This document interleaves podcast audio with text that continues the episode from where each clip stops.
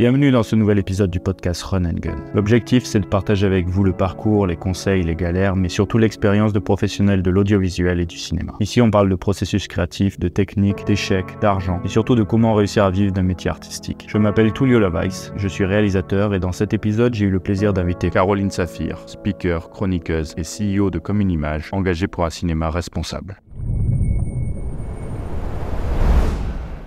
Quel conseil tu pourrais donner à, des réalisateurs Je parle plus réalisateurs parce que partie, mais même des artistes, de comment euh, faire leur premier court métrage ou premier long métrage. Euh, trouver les, les, gens avec qui ils vont travailler euh, justement sur la communication. Parce que moi, je sais que dans mon parcours, si je euh, n'avais pas entrepris par moi-même c'est-à-dire que faire mes films au début avec euh, mon matériel, ou acheter du matériel, ou développer mon, truc et finalement dépenser beaucoup de temps et d'argent, euh, ce qui est souvent pas conseillé, même sur les courts-métrages, je veux dire, bah, mettez pas, on, dit souvent, mettez pas votre propre argent, c'est une erreur de faire ça.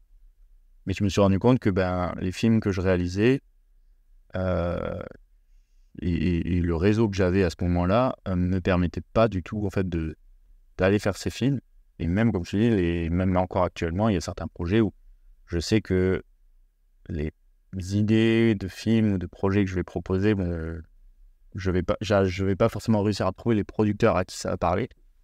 Et du coup, euh, est-ce que c'est des projets finalement qu'il faut abandonner parce que tu trouves pas les, les bonnes personnes? Ou est-ce que justement euh, il faut développer euh, cette communication dont on parlait Toi, je pense qu'il faut faire. Donc, euh, donc euh, je sais plus, oui, je, me souviens qui m'a dit ça. Euh, fait est mieux que parfait, au final, et que pas fait. Et donc, en fait, je pense qu'il faut être dans la pratique et dans la pratique artistique. Encore une fois, je te dis, je te donne des conseils, mais je suis pas réel et je suis pas artiste. Donc, je me sens un peu illégitime à te, à te les donner, mais j'essaie de voir le, le big picture. Oh, oui, oui, on en accompagnait pas mal, mais je pense que voilà, ceux qui sont les plus prolifiques, ceux qui, enfin, tu développes aussi ton savoir-faire en faisant, et donc c'est pas parce que tu as le meilleur euh, matos, euh, encore une fois, que tu vas sortir le. Euh, et je te parle pas dans l'instit et quand tu travailles pour une boîte et quand tu es sur un film de commande, mais je te parle dans une dynamique créative. Et je, je, pense encore une fois que tout le monde a un téléphone et que, et que en fait, tu peux aujourd'hui faire des trucs formidables avec des outils qui sont accessibles tout le temps. Euh, et qu'il vaut mieux euh, et qu'il vaut mieux faire euh, faire et faire et faire et faire et se former sur le monde pour pour pour acquérir de l'expérience même si le matériel n'est pas optimal. Donc ça c'est déjà c'est déjà une partie qui est qui est importante. En plus il y a plein de démarches aujourd'hui pour mettre en avant des films qui sont faits comme ça. Je pense au Nikon Film Festival je pense au Mobile Film Festival euh, qui font voilà qui sont des, démarches et il y en a plein d'autres. Et puis en plus tu as des vitrines avec les réseaux ou avec YouTube qui peuvent te permettre en fait de faire euh, voilà de présenter ce que tu fais euh, de façon assez étendue même si ton réseau est pas est pas puissant. Il y a une façon online aussi de faire vivre ce que tu fais en faisant des formats plus courts etc et après sur la question de la création du collectif oui bah il faut il faut aller faut créer la rencontre. Alors pour créer la rencontre il faut savoir qu'il y a des endroits qui sont faits pour que les jeunes créateurs se rencontrent. Alors qu'il y a comme une image, évidemment, même si en ce moment on est en travaux. Donc, désolé. Mais on va rouvrir très bientôt. Ils sont finis en mi-septembre. Euh, donc, on est moins ouvert au public, on a moins d'événements de, networking. Mais voilà, il y a plein, plein de démarches qui sont faites. Je sais qu'au Forum des images, il se passe plein de choses. Je sais que euh, la Maison du film fait plein de choses. Paris 19e. Je sais qu'il y a aussi des démarches qui sont entreprises dans, en région.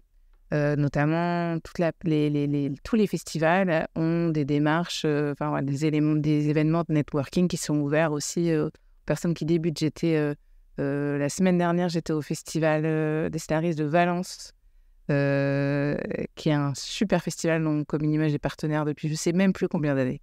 Je sais même, je pourrais pas te dire, mais très longtemps.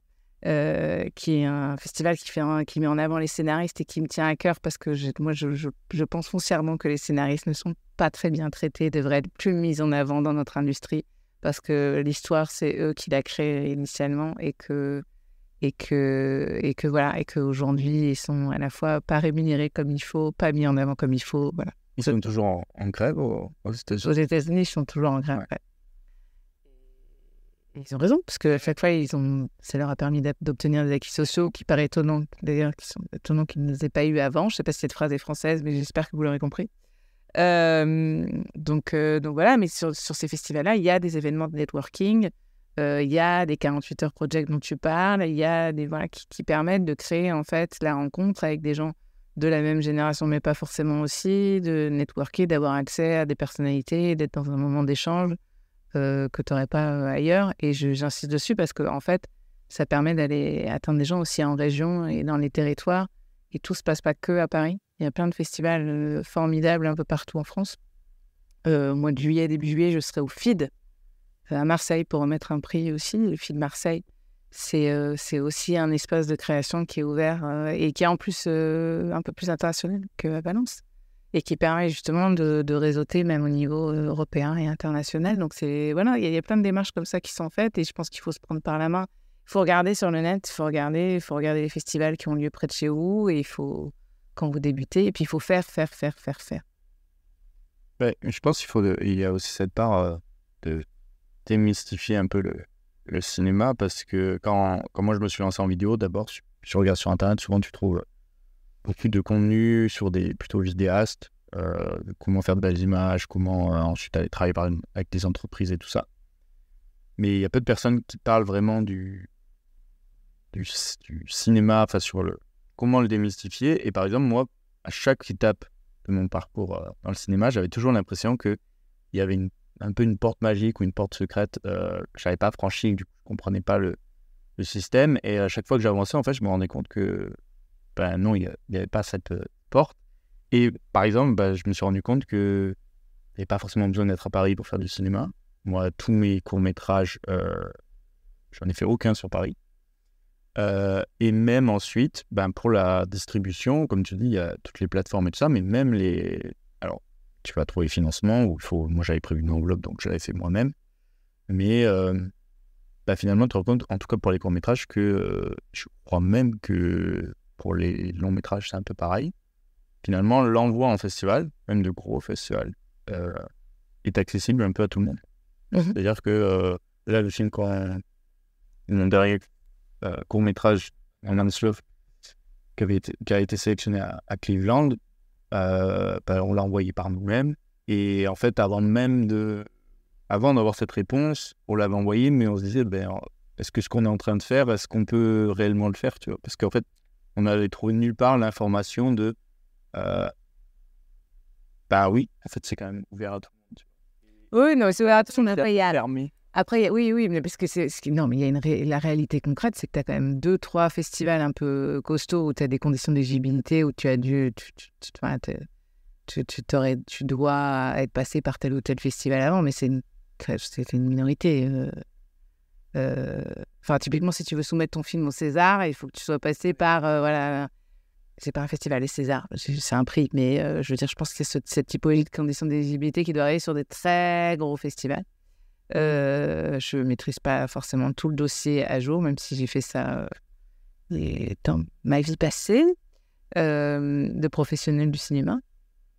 Mais oui, oui, en réalité, tu peux, tu, tu, tu, peux soumettre, tu peux y aller, tu peux taper aux portes. En fait, tu as le droit. Mais c'est vrai que c'est, c'est, toute cette image d'élitisme et de, qui fait qu'on, voilà, que certaines personnes croient que ce monde leur est pas accessible.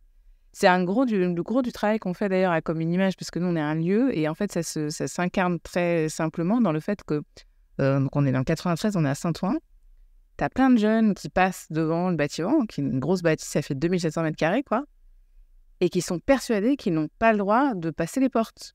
Ah qui pensent que c'est un lieu privé qui ne devrait pas ouvert. Et donc, il y a eu tout un taf à faire pour aller communiquer au niveau local en disant non, mais en fait, c'est, c'est un outil créatif pour vous, quoi. Genre, euh, enfin, euh, voilà, c'est donc tu, tu, peux venir, viens, la, porte est ouverte en fait. Alors, je te dis encore une fois, aujourd'hui c'est un peu difficile parce qu'il y a des marteaux piqueurs partout, donc c'est personne n'a envie de passer ces portes là tout de suite maintenant jusqu'au mois de septembre. Mais, euh, mais dans l'absolu, ouais, c'est un, un, travail de pédagogie et de communication, même au niveau local, quoi. Et même quand tu as un lieu et que, et que je dis par, par opposition à un site internet où tu dois déposer ton film, même quand tu as un lieu physique où les gens passent devant et tu es dans leur ville, ils se disent pas ah tiens euh, ouais, on va aller voir ce qu'ils font. Ouais, bah, comme tu dis, C'est vraiment. euh, alors là, je pense que c'est sur les. Peu les croyances limitantes, hein, de se dire, bah, le cinéma, ça va pas être pour moi ou ça va pas être accessible. Mais moi, ce qui m'a vachement étonné aussi, c'est. Alors, je pense qu'on entretient aussi cette image de part, comme tu dis, le- comme on parlait. Mais avant, sur le. Le génie, l'artiste, comme si c'était quelque chose qui, qui, qui venait naturellement, Oui. sans avoir d'efforts à faire. Et c'est une, une remarque que j'avais entendue justement chez les scénaristes. De, si tu as écrit beaucoup de projets mais qui n'ont pas euh, explosé, ou il n'y en a pas un qui a marché, bah finalement, mets pas tous les projets sur ton CV parce que ça va faire euh, donner cette image de Ah, il a fait beaucoup, mais ça va pas trop marcher, tu vois.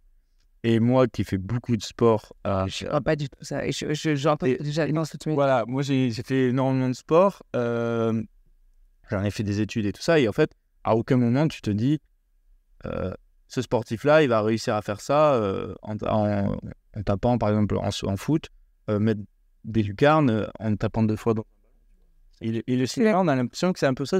Ah, il faut que dès que ton premier projet soit Voilà, extraordinaire, Ouais. premier long métrage, ton premier court métrage.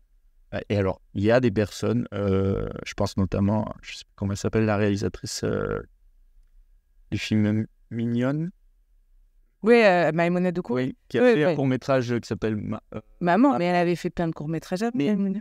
tu vois, ben, quand on le représente, même euh, à travers les, les médias ou quoi, on donne cette image de Ah, euh, elle a fait un.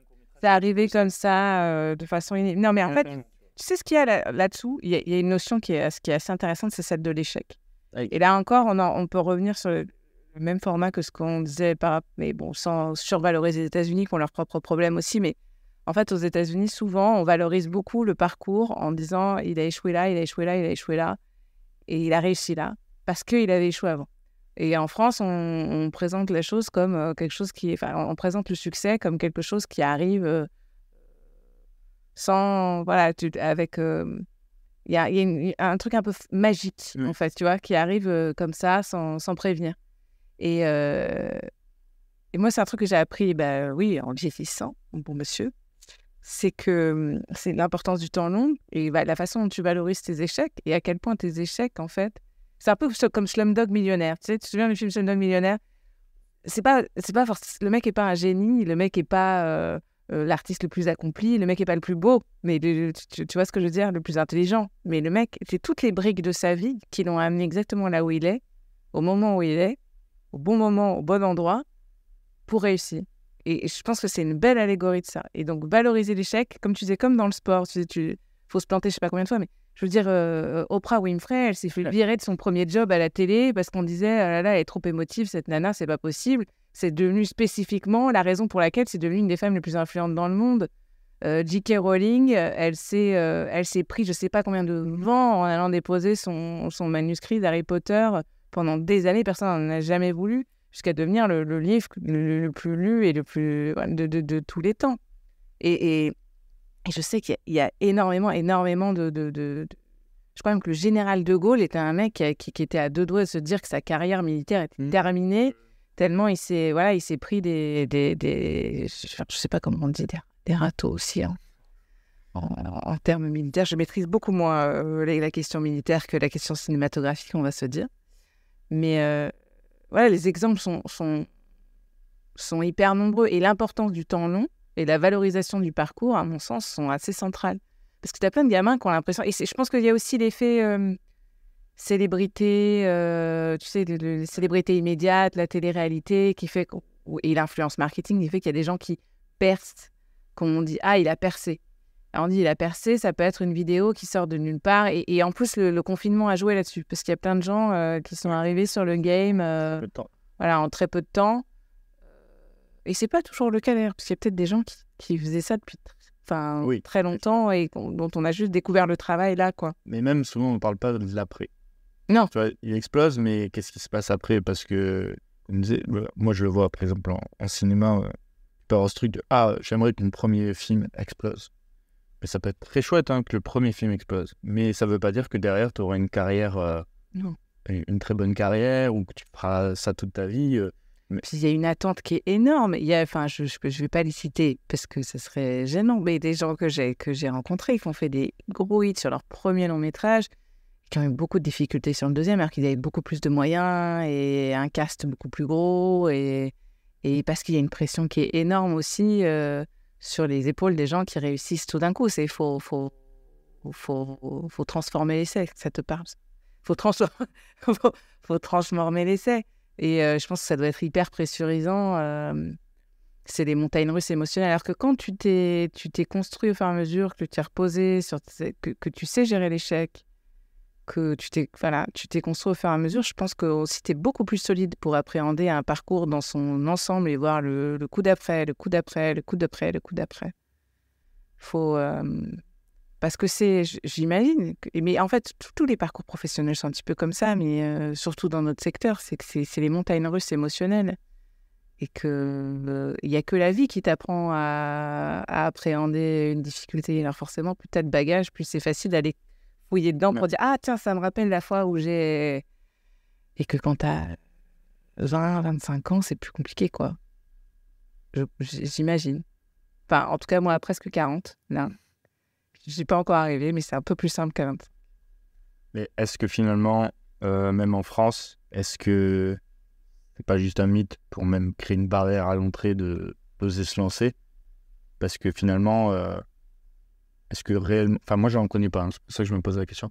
Est-ce que réellement une personne euh, qui a tenté plein de choses et qui, pendant des années et des années, qui a fait plein de projets, à la fin, il va avoir un producteur ou, quoi, ou enfin des équipes, ou peu importe. Est-ce que réellement on va lui dire Ah, t'as fait plein de trucs qui n'ont pas marché, euh, ça veut dire que t'es une mauvaise personne Enfin, n'étais pas un bon artiste je pense. Enfin, moi, je me dis que finalement, est-ce que, même si on, fait la différence entre les États-Unis et la France, est-ce que finalement, c'est pas une idée préconçue, mais que finalement, on va quand même valoriser. Euh, j'en sais rien, par exemple, euh, deux jeunes artistes émergents. Ben, il y en a un qui a tenté plein de choses et qui essaie d'avancer, qui montre qu'il a l'envie. On aura. Enfin, moi, humainement, tu as plus envie de, de dire Ah ben, je vais aller avec celui-là parce que. Il, montre qu'il en veut, quoi. Ouais, et puis même parce que factuellement, quelqu'un qui a fait plein de choses, il a acquis des compétences que quelqu'un qui vient à commencer n'a pas. Enfin, c'est évident. Oui, le génie, c'est c'est c'est un tiers de voilà c'est un tiers de talent on dit quoi un tiers de un tiers de talent un tiers de chance mais un tiers de travail quand même tu vois ce que je veux dire? Donc peut-être qu'il n'a pas eu de chance jusque là mais le travail pour le coup il, a pesé il a pesé un, un, peu plus quoi moi j'ai du mal à croire qu'on reproche à quelqu'un d'avoir fait ça serait attendre le succès dans sa chambre, dans son appart, euh, sans faire grand-chose, euh, c'est peu constructif. quelqu'un qui arrive en disant voilà, j'ai tenté ça, j'ai tenté ça, j'ai tenté ça, j'ai tenté ça, mais que tu dis comme un sportif en fait. Oui. Tu ne peux pas ne pas gagner en compétences, sauf si, encore une fois, et là on fait la boucle avec la première question, tu es un énorme misanthrope, tu t'es jamais remis en question, jamais, euh, tu as fait tout tout seul et, et du coup tu t'évolues pas. Mais c'est très difficile en faisant de pas évoluer parce que faire c'est la rencontre, faire c'est, tu vois. Et c'est l'apprentissage de toi-même euh, aussi. Donc, euh, apprendre par le faire, je pense que c'est central. Ben, moi, euh, une fois, un, truc qui m'avait pas mal aidé, c'était. Parce qu'au début, vu que j'ai appris tout seul, ça, quand tu es jeune, tu peux avoir ce truc de. Ah ben, je vais continuer à avancer. je vois que j'apprends, j'avance tout seul, et au final, je vais pas attendre après les autres parce que sinon, je suis tout le temps en train d'attendre et je fais pas. Et en fait, j'ai vite compris que non, c'est. C'est pas soit noir, soit blanc. En fait, c'est tu avances vers tes projets, enfin, tu essaies d'avancer, mais toujours garder cette euh, ouverture d'esprit pour pas te fermer, justement. Euh, et, parce que j'en ai vu, alors, que ce soit des artistes ou même euh, des, influenceurs sur les réseaux sociaux ou quoi, qui, ont voulu créer quelque chose, aller vers autre chose, un côté plus artistique, mais finalement ont vu ce qui marchait, par exemple, sur les réseaux sociaux sont fermés là-dedans et ont voulu faire part tout seul et ont jamais euh, voulu ouvrir euh, leur rencontre, etc. Et finalement, se retrouvent un peu à arriver au bout du, chemin et ont du mal à, continuer, mais en fait, parce qu'il y a juste chemin et ils sont embourbés dans leur euh, cul-de-sac, du feu. Et alors, je vais citer, je dirais pas son nom parce que c'est pas non plus la meilleure des rêves, mais il y avait ce truc de finalement je pense qu'un cinéma, c'est un peu pareil. Euh, c'est le projet qui va faire l'argent et pas l'argent qui fait le projet, tu vois. Et, je pense qu'il y a ce côté un petit peu de, de montrer que tu avances, que tu fais. Euh, et ça va euh, t'amener à rencontrer des personnes et à, et à créer ce collectif. Alors que c'est pas en. cherchant à rencontrer les gens mais sans avoir rien que tu vas forcément. euh, Oui, bah, c'est sûr que en fait, arriver avec un projet, c'est vachement plus constructif que d'arriver les mains les bras ballants en disant j'aimerais bien faire, mais je sais pas quoi. Voilà. C'est tu, tu, tu forces la chance un petit peu, quoi. Même si le, le rendu n'est pas incroyable, même si c'est pour ça que moi, je reçois beaucoup, beaucoup, beaucoup de projets de films, parce qu'on accompagne en post-prod euh, à Comme une image pas mal de. Enfin, on a accompagné, à, alors, à force de dire 600, on doit être à presque 1000 maintenant. Euh, films depuis qu'on voilà, depuis qu'on existe en post-prod, enfin en accompagnement en post-prod hein, principalement. On ne comprend pas de part de copro, on n'est pas copro sur les films. Mais je reçois énormément de projets de films, euh, voilà, parce que la post-prod, c'est un peu le dernier volet de la prod, donc c'est le moment où les gens ont plus de sous, donc quand ils apprennent qu'on peut les aider là-dessus, euh, voilà. Ça arrive et j'ai toujours un, Déjà, je lis tous les projets qui m'arrivent et j'ai toujours un profond respect pour les gens euh, qui, tentent la chance, même si les trucs sont pas parfaits. Et évidemment, je ne reçois pas que des, chefs-d'œuvre euh, pour ça, parce qu'il y a la dynamique de faire, en fait, même s'ils ne maîtrisent pas les codes, même s'ils ne maîtrisent pas voilà, tout le process. J'ai tendance à dire euh, il y a déjà 50% du taf qui est fait quand tu as essayé, en fait. Puisque tu t'es tu t'es mis dans une démarche créative, parce que tu as appris quelque chose, quoi.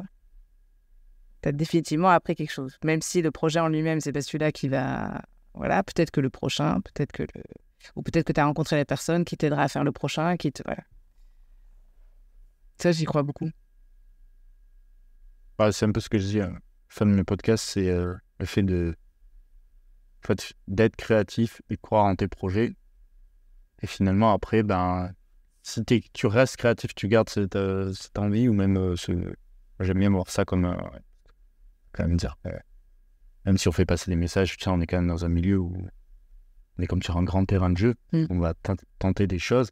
Si tu gardes cette mentalité et que tu crois en tes projets et que même si c'est pas le projet le plus parfait ou que tu as fait avec ce que tu avais, les ressources que tu avais sur le moment, ben, tant que tu gardes cette mentalité, peu importe les échecs, peu importe les rencontres, tout ça, en fait, si tu continues là-dessus, euh, il y a un moment donné où il y a des choses qui vont se passer, quoi. Que ce soit euh, vivre professionnellement de ce milieu ou, euh, même euh, rencontrer des personnes qui vont te- t'enrichir. Parce qu'il y a souvent, je trouve, dans ce milieu, ce côté, euh,